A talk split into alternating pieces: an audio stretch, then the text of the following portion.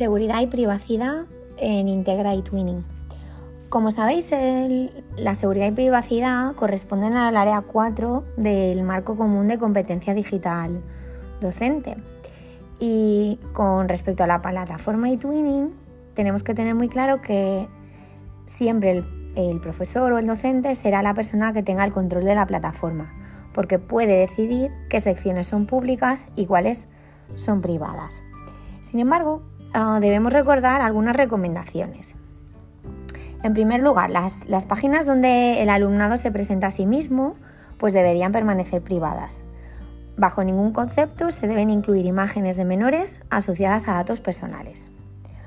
Asimismo, hay que solicitar siempre la autorización de las familias o tutores legales para difundir imágenes del alumnado.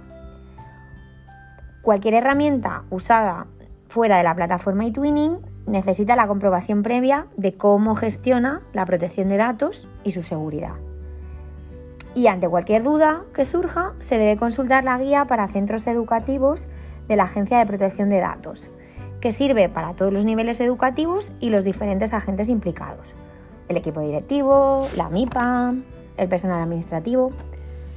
Y por lo que respecta a las licencias, tenemos que partir de la premisa de que no todo lo que esté en Internet es de uso libre.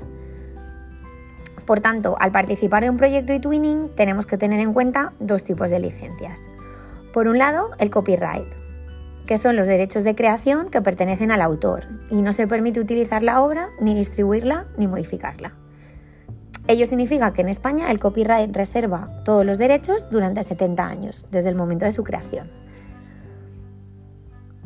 Y el otro tipo de licencia sería el de dominio público.